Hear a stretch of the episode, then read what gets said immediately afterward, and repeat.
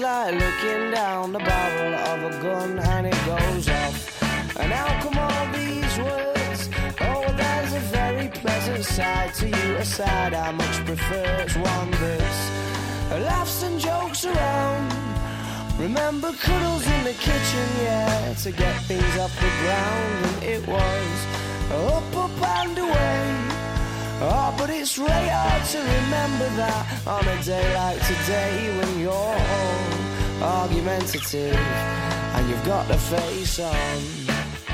Hola, hola, hola, ¿qué tal? Bienvenidos a un nuevo programa del Spring. Ya estamos aquí de nuevo en la sintonía del 89.1 de la FM, Sport Direct Radio, la emisora del deporte para contaros eh, pues todo lo que ha dado de sí el eh, polideportivo eh, en, este fin de semana.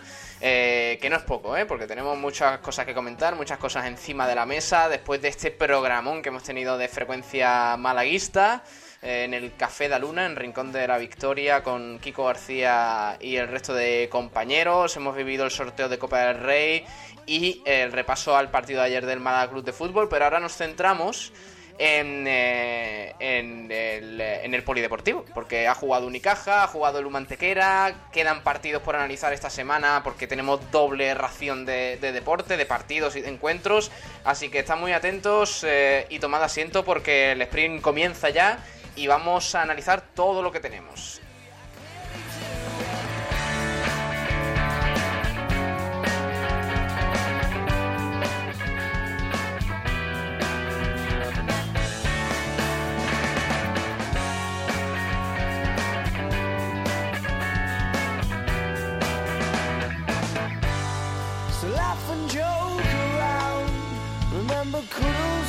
Kitchen, yeah, to get things off the ground, and it was up, up and away.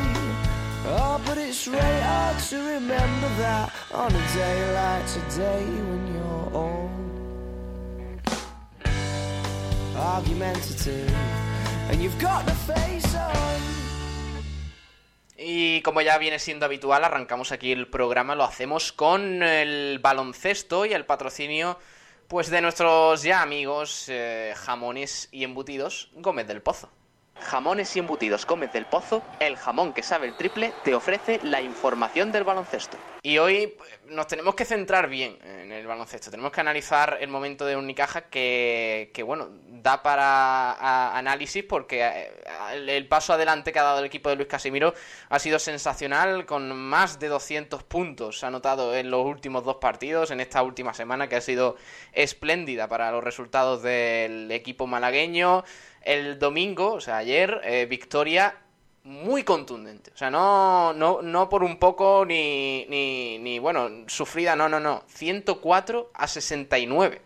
Eh, eh, algunos puristas dirán, oye, pues que se, que se dejen puntos para otro partido. Pero es que el Unicaja cuando tiene el día es una auténtica es una auténtica apisonadora de hacer puntos. Y para ello pues me, he traído vamos a analizar un poquito el partido y está por aquí Tomás Medina. Hola Tomás qué tal muy buenas.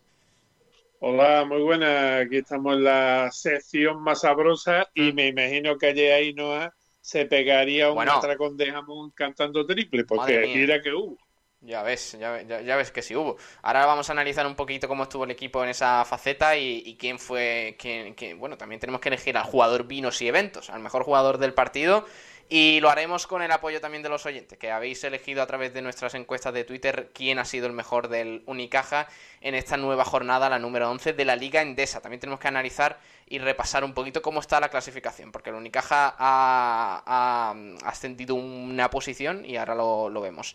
Pero está también por aquí Alberto Fernández. Hola Alberto, ¿qué tal? Muy buenas. Muy buenas, Pablo, ¿qué tal? Tú estuviste ayer en directo, eh, aquí con el partido. ¿Cómo, cómo fue esa, esa racha de, de triples de, Unicaja? Porque para llegar a 104 puntos, me imagino que el Unicaja se hartó ayer bien, ¿eh? Pues sí, la verdad es que el Unicaja ayer estuvo bastante acertado desde la línea de tres y se notó, más que nada porque Ainhoa se cansó ya básicamente de cantar triples de mm. Gómez del Pozo, ¿eh? Bueno, luego tenemos que escuchar a Tim Abromaitis, eh, que valoró un poquito al final del partido ese, ese triunfo de Unicaja por, eh, por 35 puntos. O sea, nada más y nada menos. La victoria más holgada de, la temporada. Un Team Abromaitis que acabó con 21 de valoración, fue el eh, más valorado del equipo cajista. En un partido, eh, Tomás, donde la participación de todos es lo que más brilló, porque eh, hubo, lo tengo por aquí, 2, 3, 4, 5, 6, 7, 7 jugadores que superaron la barrera de 10 puntos de valoración. O sea, eh, es, una, es una participación notable de todo el equipo y yo creo que, que, digamos, el aficionado echaba en falta que, todo el equipo tirara del carro, ¿no? No siempre los mismos. Hombre, por supuesto, la implicación era la que tenía que haber, sobre todo jugando con el colista de la Liga ACB, mm. que ha coincidido en la misma semana con otro equipo que fue invitado a jugar la Eurocup tras la baja del equipo israelí que se la había ganado, digamos, en las canchas, ¿no? Eh, está claro que esto es lo que veníamos hablando desde el, martes pasado y que volvimos a comentarlo el viernes, que Unicaja no solamente tenía que ganar, sino que tenía que hacerlo con contundencia, porque el tema del average es muy importante, tanto para la Copa del Rey como, como para otro, como, como para la Eurocan, ¿no? Mm. Además, eh, eh, centrándonos un poquito en la clasificación, ahora volvemos al partido, os pregunto más detalladamente sobre algunos aspectos.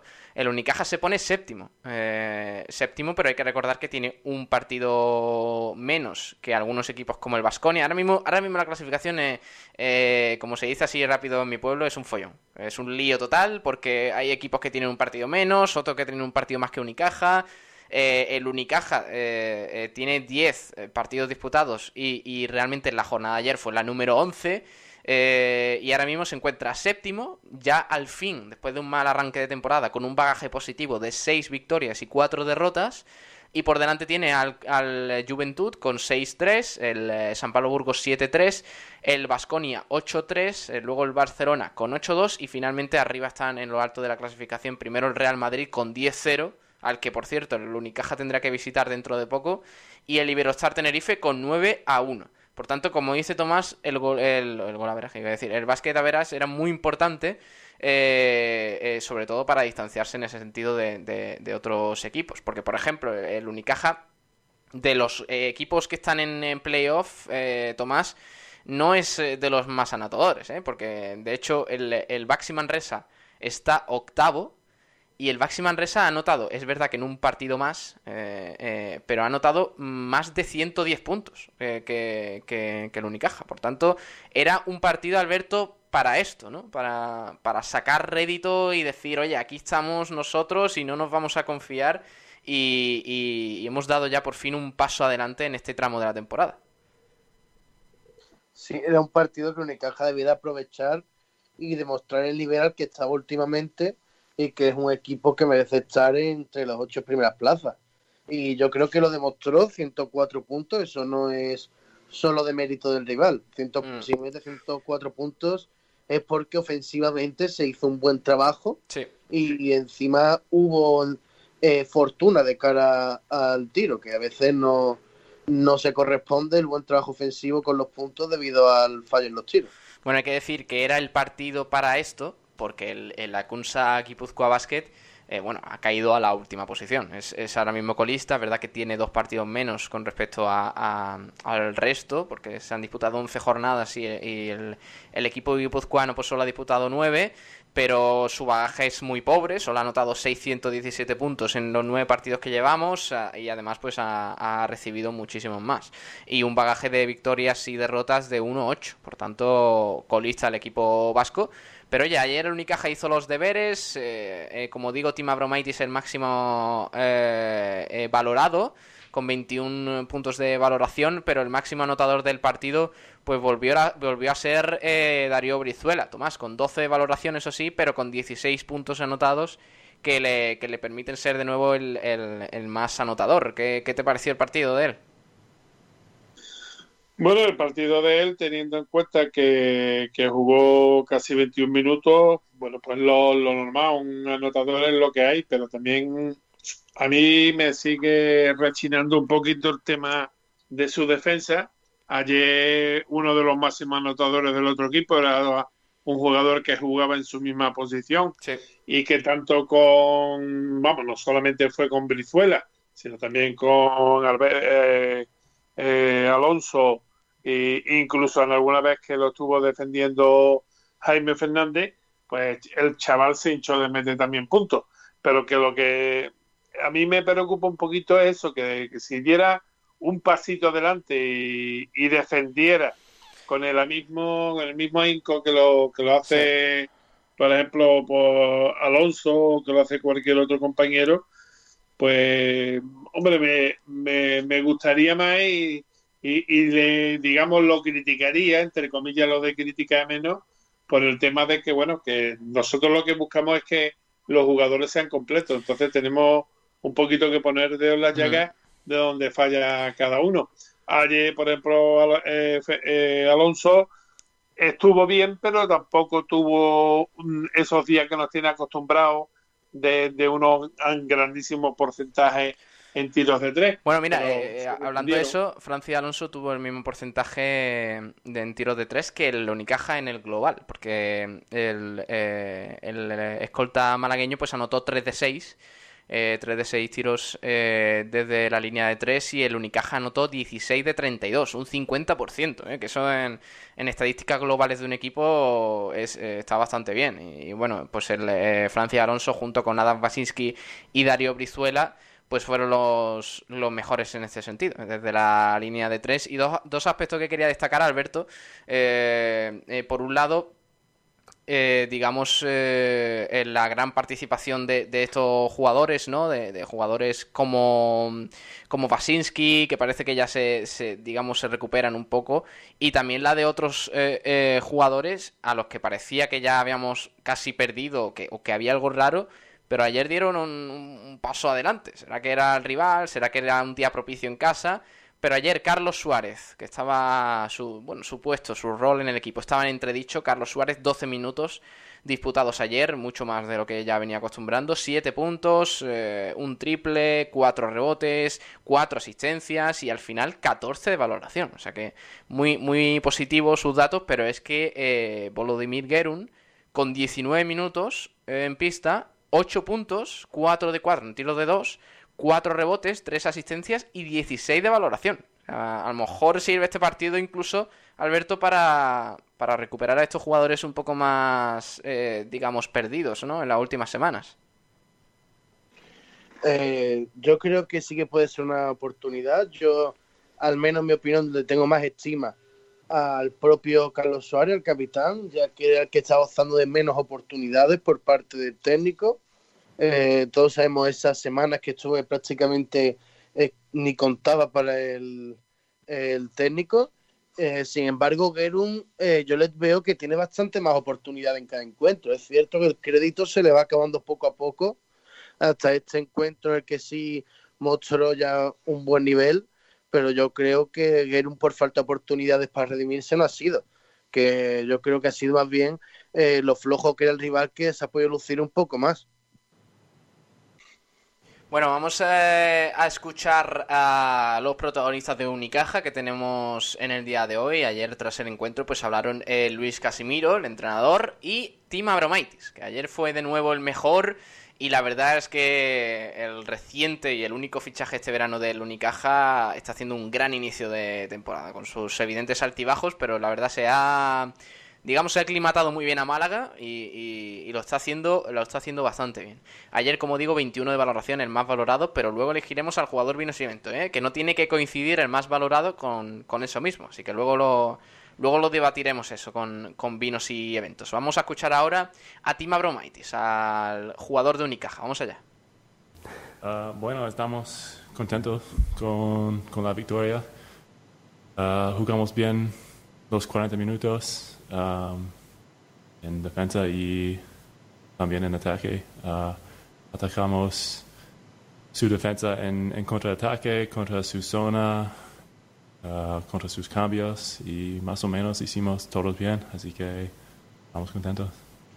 Bueno, muy contento eh, Tim Abromaitis, que la verdad habló poco, pero oye, mira, eh, algo chapurrea, Tomás, de, de, de castellano Tim Abromaitis, ¿eh? Hombre, sí, además ya era un partido, hombre, pues por lo menos para sentirse satisfecho con uno mismo, si no pasé unas castañuelas, pero por lo menos para, sentirse satisfecho, porque ayer fue yo, yo creo que el jugador más completo del partido, ya una vez después de haber visto eh, el partido en, en la tele y, y demás, pues bueno, ver sus números, la verdad es que te llama la, atención. Y bueno, es el Team Abromaitis que todos esperábamos, era el que se nos había mm, vendido eh, a la hora de, de tener, de ficharlo a principio de temporada, que era pues un poquito la guinda que iba a, a hacer este pastel, digamos, de esta, para esta temporada del Unicaja y que era un hombre que venía a marcar la diferencia. Eh, el estado errático que estaba en algunos partidos, pues le ha hecho, bueno, pues mm, venirse un, poquitín abajo, ¿no? Y mm. ahora con actuaciones como la de ayer, pues poquito a poco irá ganando su, su espacio. ya mañana, si acaso, eh, comentamos que yo llevo, como sabéis, siempre la, una clasificación del jugador más valioso del equipo y aunque, bueno, pues cuenta solamente e, en, esta clasificación más lo bueno que lo malo, pues aunque va Brizuela, pero también Abromaitis es, es el tercero, con Francis Alonso segundo. Te estoy mm. hablando ahora mismo de memoria después de poner los datos del partido de ayer, ¿no? Mm. Y bueno, pues un día de esto la, comentamos cuando queráis. Vale. Y, y, veremos como ahí se ve eh, casi, casi más directamente el rendimiento que está teniendo cada uno en el, parque. Porque ayer, por ejemplo, me volvió a, decepcionar bastante, por ejemplo, Thompson, que empezó, como siempre, todos los partidos últimamente empiezan muy fuerte, pero sin embargo después se vino abajo. 7 de valoración eh, de Don Thompson con 4 puntos, 2 de 2 en, tiro de 2, 4 rebotes aparte y una asistencia en partido discreto de, Don Thompson. Vamos a escuchar a Luis Casimiro ahora, que, que, bueno, dura esto este audio pues unos 3 minutitos. Vamos a escuchar al técnico de, de Unicaja. Vamos allá. Tenido muy buena mentalidad eh, a lo largo de casi todo el partido. Eh, solamente en el segundo cuarto, digamos que Mm, tuvimos alguna dificultad en la defensa, seguramente que producto de haber sacado una ventaja rápida, defendiendo muy bien en el primer cuarto. Y bueno, yo creo que en el segundo tiempo hemos sido capaces de retomar esa iniciativa eh, defensiva, de estar eh, con mucha disciplina atrás, con muy buena mentalidad. Y, y bueno, ahí hemos sido capaces de seguir abriendo brecha porque eh, yo creo que el equipo estaba muy concienciado que había que trabajar en defensa, que había que madurar el partido y que poco a poco seguir haciendo las cosas que teníamos eh, preparadas y que el equipo, como decía Tin, ha hecho bastante bien. Pregunta Emilio Guerrero de Cope Málaga. Aparte de la victoria, lo mejor es que el equipo ha mantenido la mentalidad fuerte hasta el final del partido en dos encuentros donde, desde el inicio se tuvieron rentas importantes. Sí, bueno, un poco lo que, lo que he comentado de este, ¿no?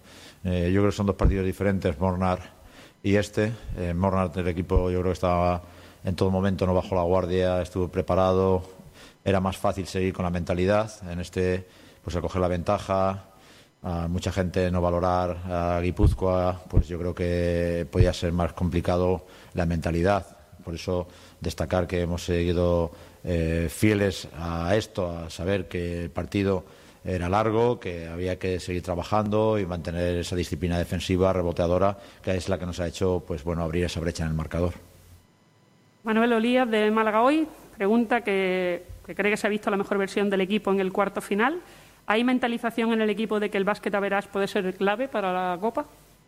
Bueno, creo que hemos jugado mm, partidos bastante bien. Cuando llevamos esta racha, pues yo creo que hemos jugado partidos muy buenos y no sabría decir si el mejor cuarto, el último cuarto es la mejor versión o no, porque creo que a lo largo de estos 11 partidos yo creo que hemos jugado muy buenos momentos.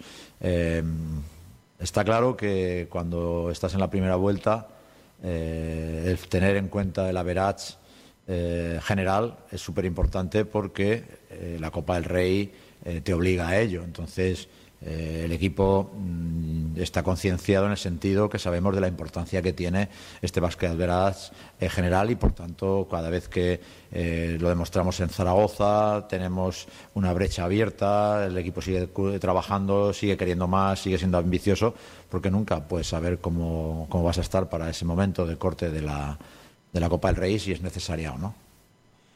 Nada más. Muchas gracias. Bueno, hablaba Luis Casimiro, el entrenador de Unicaja, recalcando lo importante que era la victoria, en parte, pues eh, para, para sellar eh, o bueno, o para allanar un poquito el camino hacia la Copa del Rey de este año, en la que recordemos que el Unicaja pues no tiene el, el billete asegurado como sí lo tenía la temporada pasada al ser el curso pasado pues eh, eh, anfitrión. Así que veremos. Eh, em, chicos, ¿qué os parecen las declaraciones rápidamente de Luis Casimiro? Que tenemos que tocar otros temitas. Tomás. Bueno, yo la, mm, tampoco le, presto una gran importancia a las declaraciones porque, hombre, acaba de decir que fue un partido muy bueno y que el equipo lo hizo muy bien y que esto nos sirve para coger confianza y tal y cual, pero realmente yo creo que en este partido tanto los aficionados, por lo menos los, que ya peinamos canas y nos faltan algún que otro pelángano, pues la verdad es que vimos un partido que es lo que habíamos hablado la semana pasada, es que eran dos partidos para ganarlo, dos partidos que nos, digamos, nos eh, ponen en un buen eh, puesto de cara al final de las dos competiciones que estamos disputando, pero que realmente eh, tampoco hicieron ayer nada del otro jueves. El equipo era bastante flojito, bastante un equipo que defendía con la vista más que, que en el cuerpo al cuerpo, con que, aunque algunos sí destacan en ello.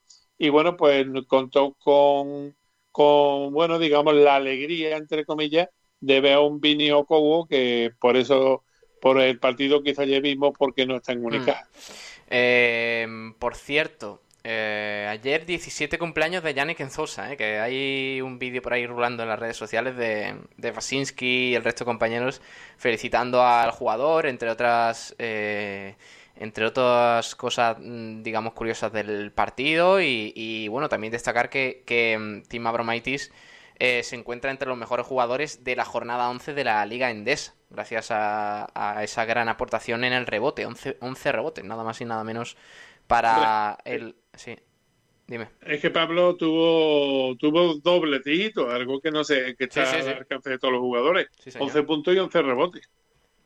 Pues sí, muy, muy buen partido. Siempre acostumbra, acostumbra a ser Etim Abromaitis un jugador completo. No, no destaca en ninguna faceta en especial, pero oye, Siempre, siempre aportando. Mira, sus 3 de 3 en tiro de 2, eh, sus 11 eh, rebotes, en fin, que, que, siempre, siempre aporta. Y, al final, pues lo que importa también es que cuando él está en pista, pues siempre el Unicaja mm, suele ganar. Y en el más menos esa estadística que, que, no muchos tienen en cuenta, pero que siempre ayuda, digamos, a, evaluar lo que afecta a un, jugador a un equipo, pues, pues el eh, eh siempre, siempre aporta cosas positivas. Em, vamos a pasar, eh, Alberto, al jugador Vinos y Eventos. Lo presentamos rápidamente si te pregunto. Vamos allá.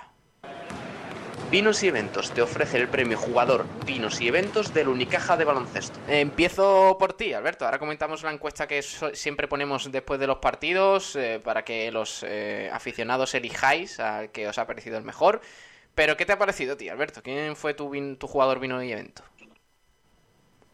Eh, yo al final del partido, eh, en esta la retransmisión del encuentro, mm. eh,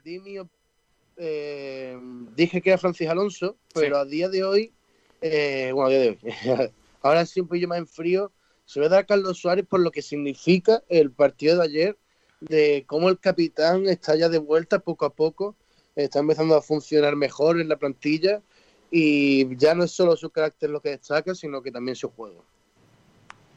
Mm, vale. Eh, Tomás. Bueno, pues a mí me ha pasado prácticamente igual. O sea, yo ayer cuando terminó el partido mm, me costaba trabajo buscar un jugador destacado, o sea, un jugador que hubiera jugado bien. También pensé en Francis Alonso porque, bueno, dentro de lo que había era uno de los de los más eh, importantes, ¿no? Y pensé en él pero después ya viéndolo fríamente y viendo las estadísticas y los números reales del partido, yo mi voto es para Tinga Bromaitis.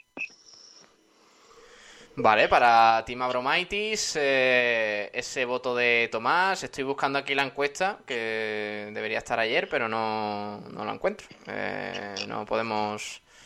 A ver si, a ver si lo encuentro por aquí. Podemos eh, decir a, ver a quién a quién ha votado la gente, porque ahora mismo no, no la encuentro. Eh, bueno, eh, sea como fuere, eh, Team Abromaitis acabó con una gran valoración, tanto, del, tanto de los aficionados como del, del entrenador, que lo destacó en, en, rueda de prensa, y finalmente pues está entre esos jugadores seleccionados para el MVP de la jornada en la liga, la jornada 11, perdón, de la liga endesa. Em, pues nada, eh, tenemos que hablar ahora un poquito de, de los equipos que nos interesan. Mañana tendremos eh, agenda malagueña de baloncesto. Así que Alberto, te despido por aquí ya eh, y voy a repasar un minutito rápidamente a esos tres partidos que nos interesan del baloncesto. Un abrazo, Alberto, hasta luego. Hasta ahora, Pablo. Adiós. y vamos a cerrar antes de nada. Ah, espera un momento, Tomás. Vamos a cerrar antes de nada el jugador Vinos y Eventos y repasamos esas cositas. Vinos y Eventos te ha ofrecido el premio Jugador Vinos y Eventos del Unicaja de baloncesto. Porque tenemos que hablar rápidamente del, eh, eh del Cabe Estepona, eh, empezando por ella con una gran luz y Pascua. Tomás, hoy lo vamos a hacer picadito, muy, muy rápido. Solo resultado de cada equipo, de los tres digamos, mm, en más alta categoría, que son el Cabe Estepona, el Unicaja femenino y el CB Marbella Tomás, que volvió a jugar por fin, ¿no? Pues sí, ayer tanto es que tanto el, eh, el equipo de las chicas del CAE Estepona como el CB Marbella mm, jugaron unos partidos súper disputados. Estuvieron prácticamente en el alero hasta la jugada de la conclusión del partido en ambos encuentros y el Unicaja no, el Unicaja se tuvo que conformar con ver los, ver los partidos por streaming, aquellos que pudieran ver. El de Marbella ayer se pudo ver, no se pudo ir, pero se pudo ver bastante bien. Y bueno, pues eh, ellas ya saben que el partido lo tenían echado atrás.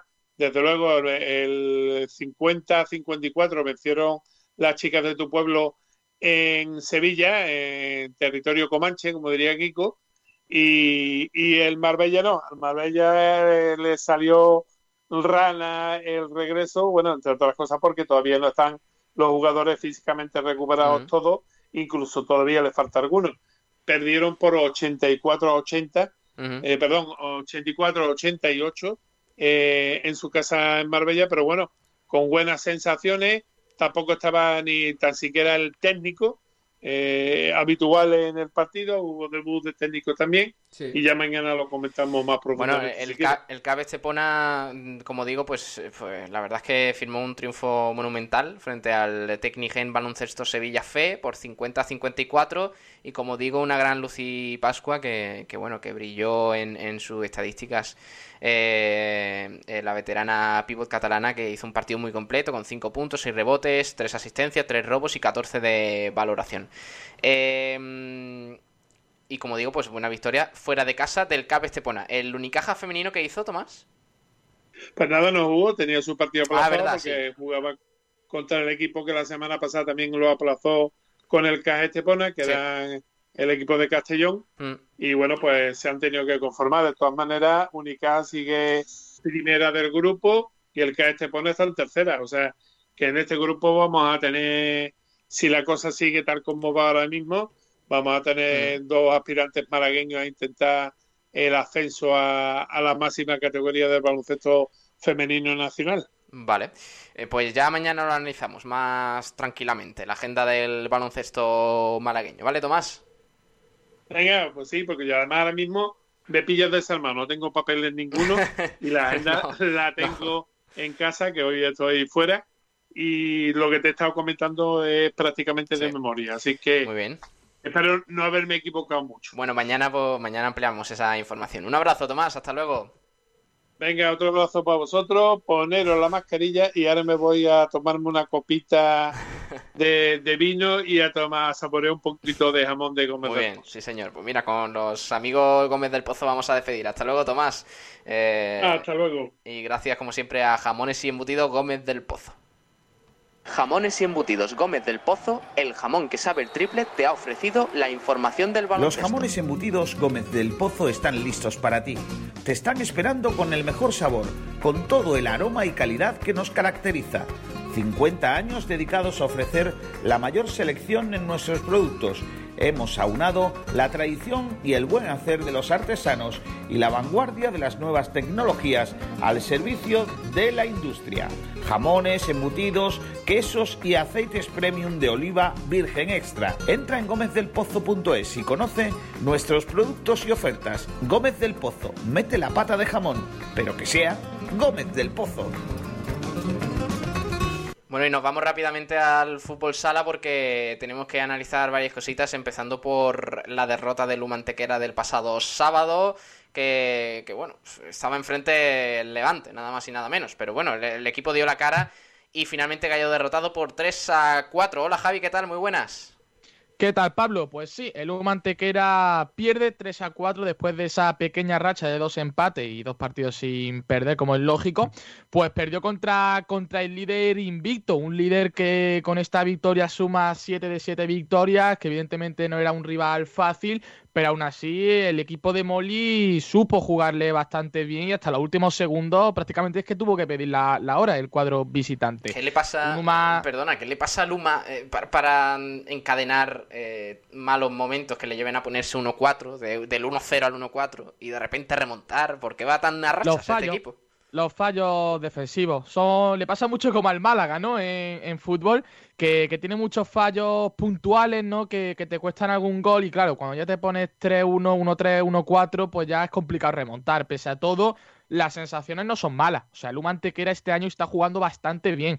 Eh, ahora viene un partido bastante clave, que jugamos contra Oparrulo, que van últimos, por lo cual es primordial intentar sacar ahí los, tres puntos, pero ya te digo, contra el Levante no se jugó mal, de hecho, se empezó ganando, Alex Fuentes puso el primero, el 1-0 en el minuto 9, lo que pasa es que a los segundos remontó Rafa Osín con un doblete de hecho, o sea, marcó en el 9 y en el 10, después Pedro Toro, antes del descanso, marcó el 1-3 y justamente después del descanso metió el 1-4 con ese resultado, pues bueno, el UMA, como es lógico, tuvo que luchar a contracorriente para intentar remontar, marcó eh, Miguel en el minuto 30, Cobarro en el 39 y se quedaron a, puntito. Un gol de Cobarro que vino con, la, con el ataque de 5. Hmm. Un ataque de 5 que de momento era en prácticamente todos los partidos que lo saca consigue algún que otro gol. Igual si hubiese sacado ese portero jugador un poquito antes, quizás se hubiese, se hubiese empatado. Pero bueno, al final 3 a 4 de, de no puntúa, pero sí es cierto que, tiene una buena sensación este equipo y que se puede conseguir cositas esta temporada. Bueno, hay que recordar que el rival era el Levante, eh, que, ha jugado siete partidos eh, esta temporada en Liga y que ha ganado siete. O sea, es que. Y además con un el récord lo tenía Pablo, el Fútbol Club Barcelona de hace unas temporadas que consiguió 6 de 6 victorias mm. y ahora el Levante lo ha superado. 7 de 7 victorias, 21 puntos de 21. O sea, brutal. Increíble brutal, además con un bagaje bastante bueno, porque es que eh, em, ha anotado 28 goles y ha recibido 13. O sea, es verdad que, recibe mucho, porque mira, por ejemplo, en mitad de la tabla está el Inter Movistar, que solo ha recibido 10. El Levante, pues, eh, eh, suele recibir goles, como pasó el sábado en Antequera, pero es que también anota mucho, por tanto, eh, pues arranque espectacular del Levante y el Luma que se quedó ahí rozando el punto, es verdad que buenas sensaciones, pero, pero es verdad, eh, Javi, lo que dices, que este, este, bueno, entre semana contra el Oparrulo hay que puntuar y ganar como sea, ¿eh? porque ya se antojan los puntos más que necesarios. ¿eh?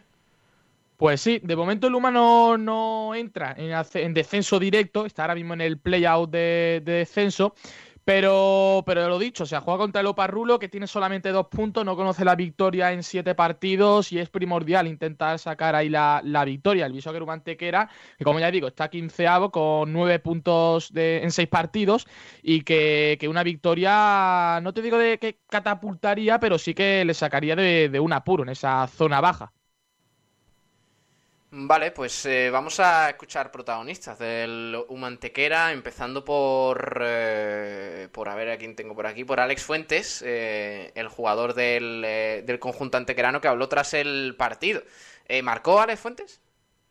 Alex Fuentes marcó el primero. Ah, mira, sí, el 1-0. Ese que, que, que, vamos, a mí me sorprendió mucho. Digo, bueno, a ver si, vamos a rezar, pero bueno, al final no pudo ser. vamos a escuchar a Alex Fuentes, a ver que, cómo analiza el encuentro. Echamos los 40 minutos, creo que hemos competido contra un gran equipo. Eh, a día de hoy el, líder, siete victorias en siete partidos.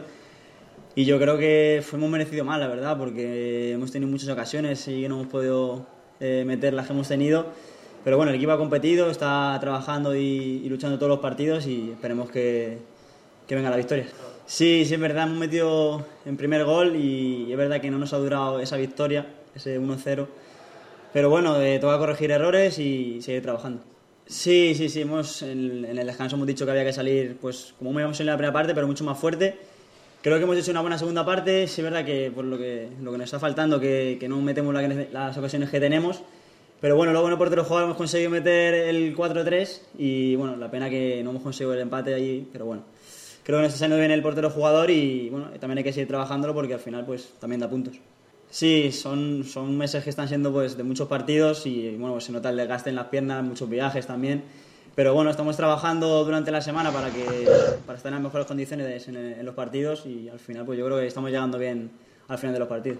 Bien, yo estoy muy, muy a gusto, muy contento, tengo la confianza de, mis compañeros, del cuerpo técnico y espero seguir así en esta línea. viajar? Sí, sí, por supuesto. El miércoles eh, tenemos una final allí porque al final es un equipo yo creo que de nuestra liga y debemos ir allí a por los tres puntos sí o sí. O sea, esa gente no se nos puede escapar y debemos luchar todo el partido e intentar conseguir la victoria. Bueno, lo tiene claro Alex Fuentes, ¿eh? que, que dice, señala claramente que, que, hay que ganar. O sea, contra el Oparrulo el miércoles hay que ganar. No vale otra cosa porque además es un rival de, de la Liga de Lumantequera, así que, así que veremos cómo, cómo avanza y cómo se sucede ese importantísimo partido. ¿Que cuándo es, Javi? ¿A qué hora?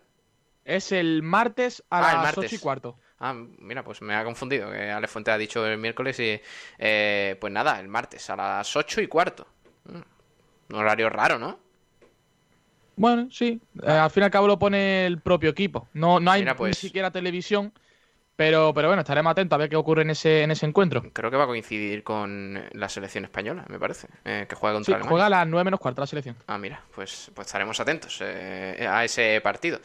Eh, ahora vamos a escuchar a Molly, al técnico del Mantequera, que siempre habla claro. Vamos a, escuchar su, su, análisis del partido.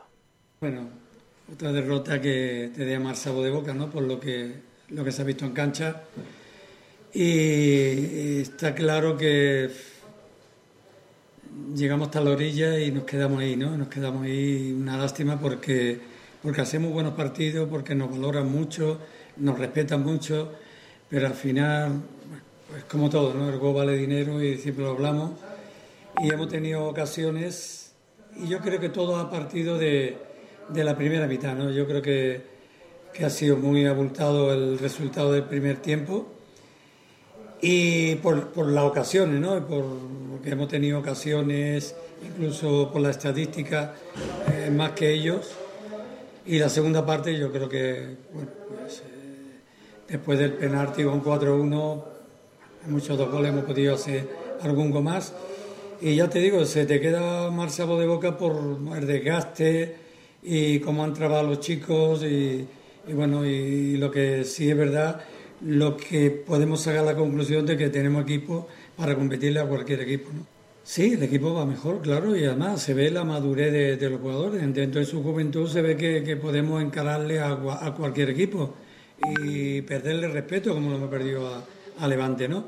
Pero claro, no, nos falta eh, ese puntito, yo no digo de suerte porque la suerte hay que buscarla y provocarla, pero nos falta ese puntito de decir, oye, eh, somos capaces de ganar, somos un equipo que, que, lo estamos haciendo bien, somos un grupo que, con una actitud tremenda. Eh, la liga es y fíjate que ahora vamos a un equipo que, que va al último, que es verdad que le faltan algunos partidos jugar, o para Rulo, pues nos vamos a encontrar un partido hostil, un partido difícil, un partido que también con buenos jugadores, y sobre todo con la necesidad de ganar.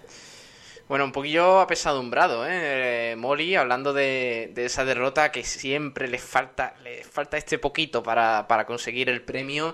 Y, en este caso me quedo con una frase que ha dicho que es que el gol vale dinero y que, y que hay veces que el UMA tiene, genera y eso es positivo, pero claro, si no, si no marcas pues te quedas ahí, ¿eh? Eh, nadas mucho y, no llegas a la orilla, ¿no?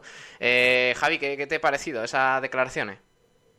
Hombre, que tiene toda la, toda la razón. Contra el Santa Coloma, ya lo hablaba aquí en, la, en el postpartido, ¿no? le faltó mucho, mucho gol, porque sí es cierto que llega mucho a la portería, suele dominar el juego, pero, pero es que falta alguien que, que, meta los goles, ¿no? Al fin y al cabo, el fútbol sala y el fútbol y prácticamente todos los deportes, si, si no anotas, no consigue absolutamente nada. Pero bueno, también es cierto que el Humantequera ha jugado prácticamente contra todos los equipos de, la zona alta. O sea, ha jugado contra el Levante, el Palma Futsal, o sea, Suna Magna, eh, Jimmy Cartagena, o sea, todos los que están en la zona, en la zona alta y prácticamente con todos los que en principio es su liga, como es Oparrulo, que jugamos este martes, eh, el, bueno, Córdoba sí jugamos, que Rivera Navarra, Betis, o sea, hay muchos rivales de la zona baja con los que no ha jugado ahora, aún el Bishoker Humantequera y que aún tiene la oportunidad de conseguir ahí bastantes puntos. Bueno, pues eh, a ver cómo, avanza. Mañana analizamos un poquito esa previa del partido frente a Loparrulo y el miércoles pues lo que haya dado de sí. Eh, en directo iremos eh, dando un poquito de resultado y demás porque como ha dicho Javi no hay televisión que lo dé, así que no podemos retransmitirlo. Así que estad atentos porque aquí viviremos un poquito el día a día de, de, del a ver si levanta un poco de cabeza. Javi, ¿te parece si ya analizamos un poquito la agenda del fin de semana en el fútbol sala malagueño? Segunda B y en tercera. Pues vamos a ello porque, bueno, no ha sido demasiado positivo, también te tengo que decir.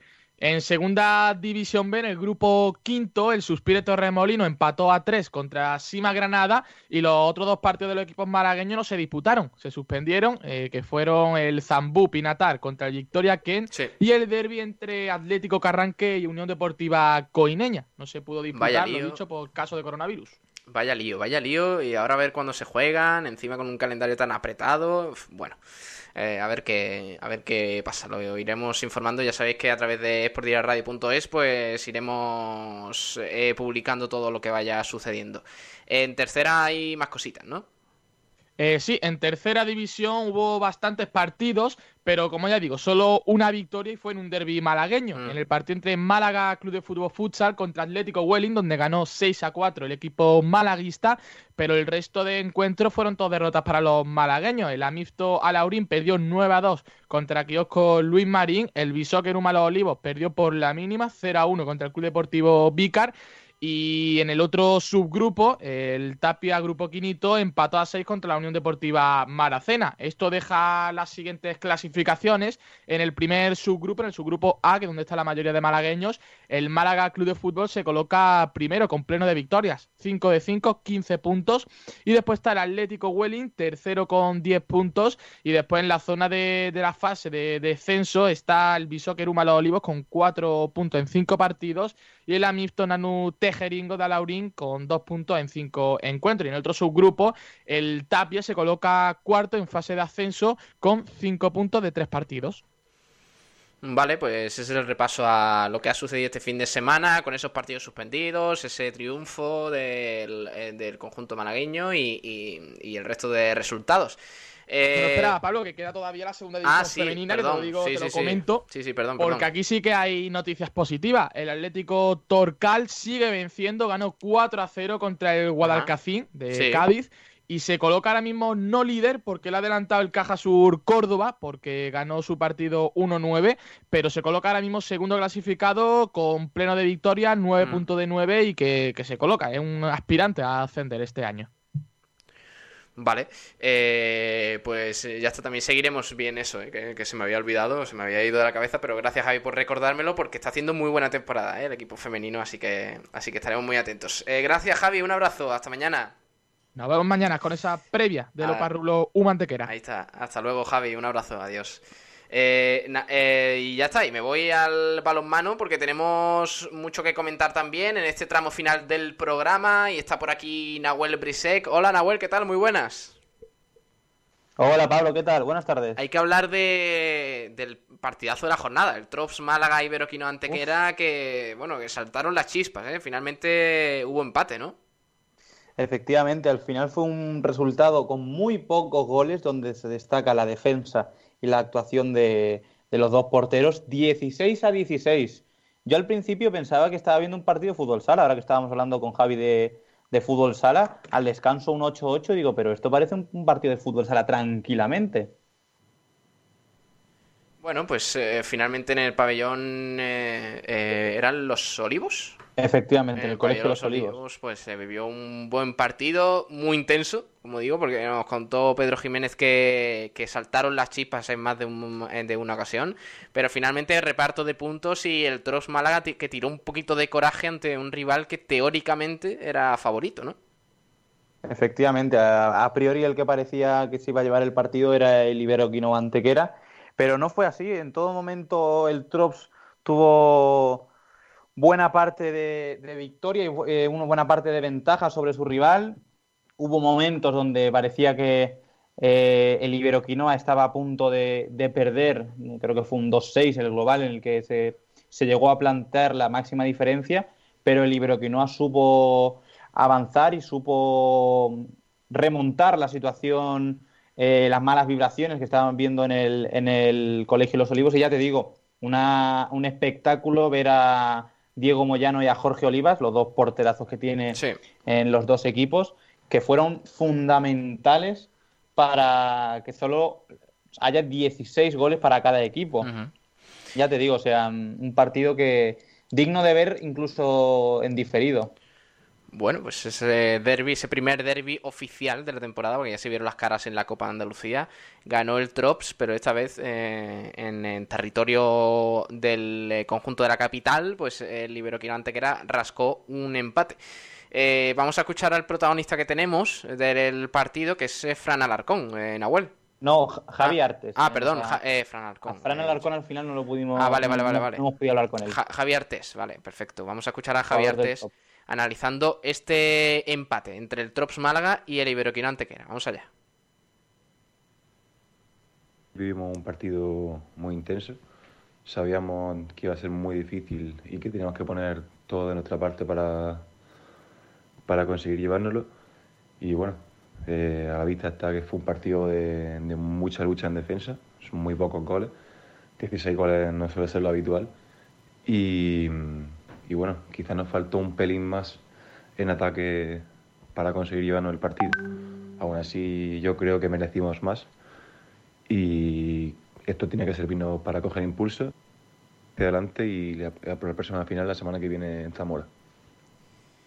Bueno, Javi Artés, eh, como decíamos, eh, que habló y analizó ese partido, bueno, señalando que es un empate justo, ¿no, Nahuel? Digamos, viendo lo que vimos en Los Olivos.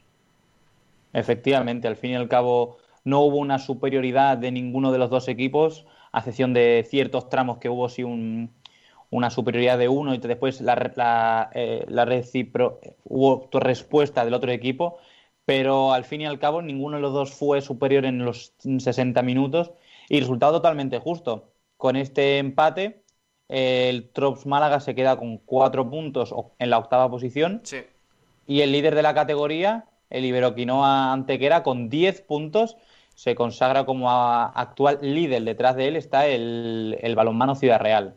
Bueno, vamos a ver si, avanza bien la temporada, si el Trops Málaga huye del descenso, que estaría muy, muy bien, y si el Iberoquino Antequera, eh, oye, pues sella esa primera plaza que, tener a un equipo en Asobal, ojito, ¿eh? Ojito con el Iberoquino Antequera. Y más cuando este año es muy difícil eh, el ascenso y el ascenso va a estar caro en, este, en este tipo de competiciones. Eh, eh, cada punto, cada forma de puntuar es positiva y más cuando son contra rivales directos. Por ejemplo, el Antequera que ha vencido al Alcobendas y al Torre la Vega. en la siguiente fase en la que se lucharán los ascensos, el Iberoquinoa contará con cuatro puntos más de los que ha conseguido en esta fase. Bueno, pues nada, ese empate entre Trops Málaga y el Iberoquino Antequera, bonito partido en los Olivos y finalmente pues reparto de puntos.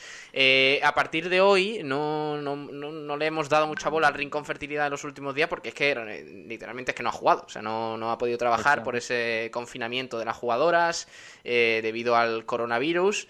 Pero a partir de hoy, Nahuel, ya digamos que empieza la rutina de nuevo, ¿no? Ya con miras al próximo encuentro. Efectivamente, ya lo que está a la vuelta de la esquina es el es la eliminatoria contra el equipo de impronunciable de Austria, que es como dijimos la semana pasada, el 21 como locales en Austria y el 22 como visitantes también en Austria, partido que se jugará ese, este fin de semana. Y esperemos volver el lunes eh, de la semana entrante, de la semana próxima, con buenas noticias y con un rincón fertilidad a punto de clasificar a la, a la siguiente ronda de la, mm. de la European Cup. Vamos a ver qué, eh, qué, sucede, pero de momento entrenamientos normales, ¿no? Trabajo, es verdad que el Rincón Fertilidad no ha informado de nada más allá de eso, pero, pero parece que no va a haber problemas, ¿no? En el viaje ni, ni en la disputa de esos dos partidos. A priori no es, un, no es una dificultad que se le presenta, al fin y al cabo el equipo malagueño ha, ha revisado su, sus posibilidades y ha barajado todas las eh, opciones que tenía sobre la mesa y mm. ha decidido jugar el partido por lo que las jugadoras del Rincón Fertilidad de Málaga van a ir a, Austria a comérselas y a traerse a Málaga esa clasificación a la siguiente ronda. Bueno, pues ya está, eh, punto y aparte. Eh, esta semana iremos avanzando más informaciones sobre el Rincón Fertilidad y también sobre el Trops Málaga y el Iberoquino Antequera de cara a la próxima jornada. Eh, vamos a repasar, Nahuel, ya si te parece el resto de resultados, tanto del Fungirola, del Rincón Fertilidad Málaga Norte, el resto de, partidos, si te parece. Perfecto, pues empezamos en la división de honor plata femenina porque hablamos de una de cal y una de arena. La de, la, el lado positivo es que el Rincón Fertilidad Málaga Norte venció al Core Global Balonmano Parla 27 a 28 en el Polideportivo Javier Castillejo, partido en el que el filial del Rincón Fertilidad se llevó dos puntos muy cómodos eh, en su visita, con una gran actuación de, de quién te puedo destacar, la de siempre, de Siré Segado, la jugadora que ya forma parte del Rincón Fertilidad del primer equipo. Por otro lado, te puedo destacar de que el Fungirola Un Sol de Ciudad perdió 17 a 27 como local ante el balonmano Bolaños. Eh, en el complejo municipal eh, de Lola, el equipo de Fungirola perdió por 10 goles, destacando la, actuación de Ana Beatriz Ramos Angulo con 3 goles. Y para finalizar, Pablo, te puedo hablar de la Primera Nacional en el grupo F, donde encontramos al balonmano Maravilla venciendo 37 a 31 bueno. Eh, al Corazonistas. Destacar, por, te puedo también destacar la actuación goleadora de Carlos Castillo, que si no me equivoco hizo 8 goles en el partido. Madre mía. Eh, 37-21. No, 15 goles, perdón, 15 goles. me he ah, quedado súper corto. Bueno, bueno. 15 goles, 3 exclusiones y partido redondo. Bueno, pues, eh, pues eh, digamos, buen fin de semana, ¿no? Dentro de lo que cabe para el balonmano malagueño. Sí, al fin y al cabo las miradas han estado en el, en el Trops y, y el Iberoquinoa, que me sorprendió mucho escucharlo porque había gente y había tambores, había ese run run que se, echaba de menos en el balonmano y en el deporte nacional. Sí. Y me pareció muy bonito solo escuchar a, la gente cómo animaba, cómo pedía en cualquier situación de peligro, pedía eh, quejas al árbitro, pedía explicaciones al árbitro y me pareció eso para mí lo más destacado este fin de semana. Bueno, pues eh, Nahuel, muchas gracias. Mañana ampliamos un poquito ya de, de información ya de actualidad para esta semana. Y como digo, pues eh, gracias por estar hoy con nosotros de nuevo. ¿eh, Nahuel? Un abrazo y ya nos escuchamos próximamente. Las gracias a ti, Pablo. Un abrazo, hasta luego. Adiós, hasta luego, gracias.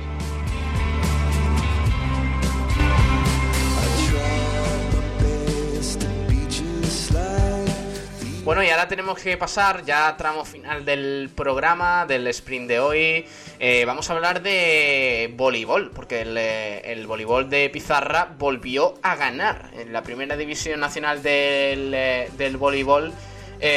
pues el conjunto pizarreño venció por la mínima y nos lo va a contar nuestro compañero Antonio Roldán, que es un experto del equipo pizarreño y aquí nos lo cuenta.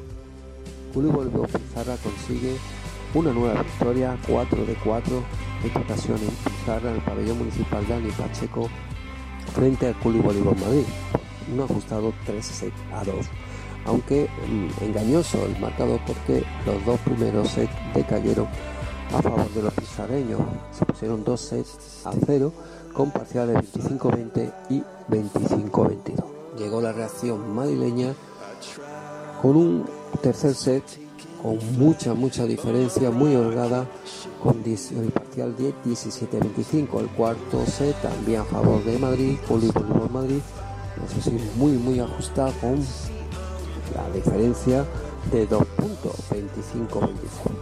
Por tanto, pasamos al quinto set y definitivo, al tie break, donde los chicos de Dani Jiménez, Club Pizarra, consigue la victoria con un parcial bastante rotundo de 15-8, pudiendo demostrar la experiencia que está cogiendo y la madurez que está cogiendo en esta temporada los chicos de Dani Jiménez, porque en momentos clave de los partidos ganan y se llevan el gato agua, recordamos en el primer partido inaugural de la liga en Villalba venció 3 a 0 pero el primer set fue clave en el partido venciendo 29-27 y la pasada hace dos jornadas en Tenerife venció un set, un a 3 pero contra la Rona Tenerife pero, pero hay que recordar que los dos primeros sets fueron con parciales muy muy ajustados y cayeron los dos sets a favor del club de Pizarra demostrando ese temple, ese, saber estar, esa madurez que han cogido esta temporada y porque hay que recordar que los parciales fueron el primero y el segundo con 26-24 también en favor de los chicos de Pizarra, por tanto demostrando el por qué están imbatidos en la, en la clasificación. 4 de 4 con 11 puntos 9 Arona Tenerife el segundo y 7 Club Madrid. La próxima jornada destacar que hay cambio horario. Será también en Pizarra a las 13 horas en el pabellón municipal Dani Pacheco frente al Club Voleibol Palencia. 13 horas, repito. Ya son todos los partidos van a ser a las 13 horas los sábados, no a las 18 horas, excepto contra el Leganés, que sí se jugará en horario de la temporada pasada y en el, inicio de esta a las 18, 18 horas.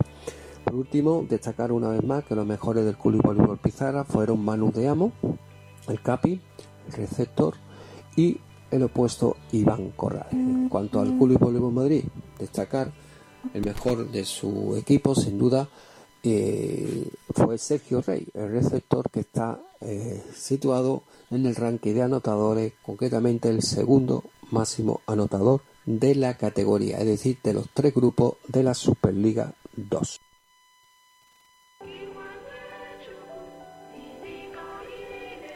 Bueno, muchas gracias a nuestro compañero Antonio Roldán, que nos ha contado un poquito esa victoria de nuevo del Club Voleibol Pizarra en la primera división del voleibol nacional. Así que vamos a repasar el resto de cositas que tenemos encima de la mesa.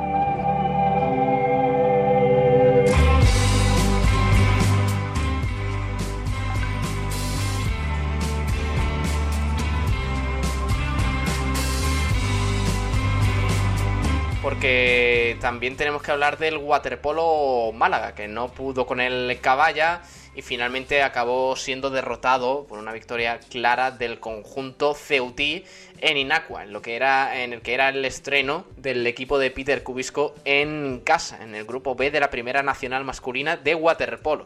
Eh, duro partido ante el club eh, Caballa, en el que los visitantes siempre mantuvieron el control del juego y del marcador a pesar de que el Waterpolo Málaga Inacua, afrontaba ya su tercer partido de esta campaña por cuestiones de aplazamientos y lo atípico de esta, de esta temporada, pues los ceutíes del Caballa se estrenaban y lo hicieron a lo grande, con un 0-3 en el primer periodo a favor de los visitantes, eh, pues las distancias ya en el marcador se fijaron desde el inicio, así que derrota del conjunto malagueño.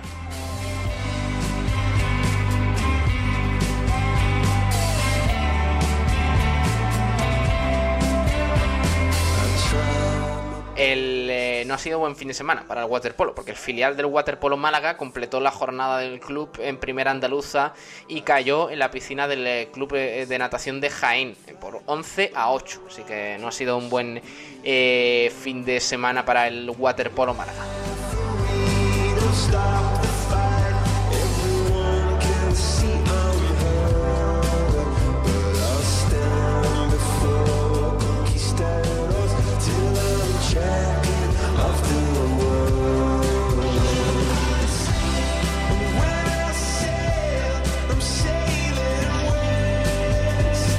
Bueno, cabe recordar que el club eh, hockey de Benalmádena no disputó este fin de semana su partido que tenía que jugar contra el Valle Sportiu eh, debido a que el partido se aplazó por la cuarentena que deben guardar que bueno que están guardando eh, el equipo rival en la división de honor grupo B. Así que así que no pudo jugar el, el, conjunto benalmadense que ya afronta su nueva su nueva semana de entrenamientos de cara al partido de este fin de semana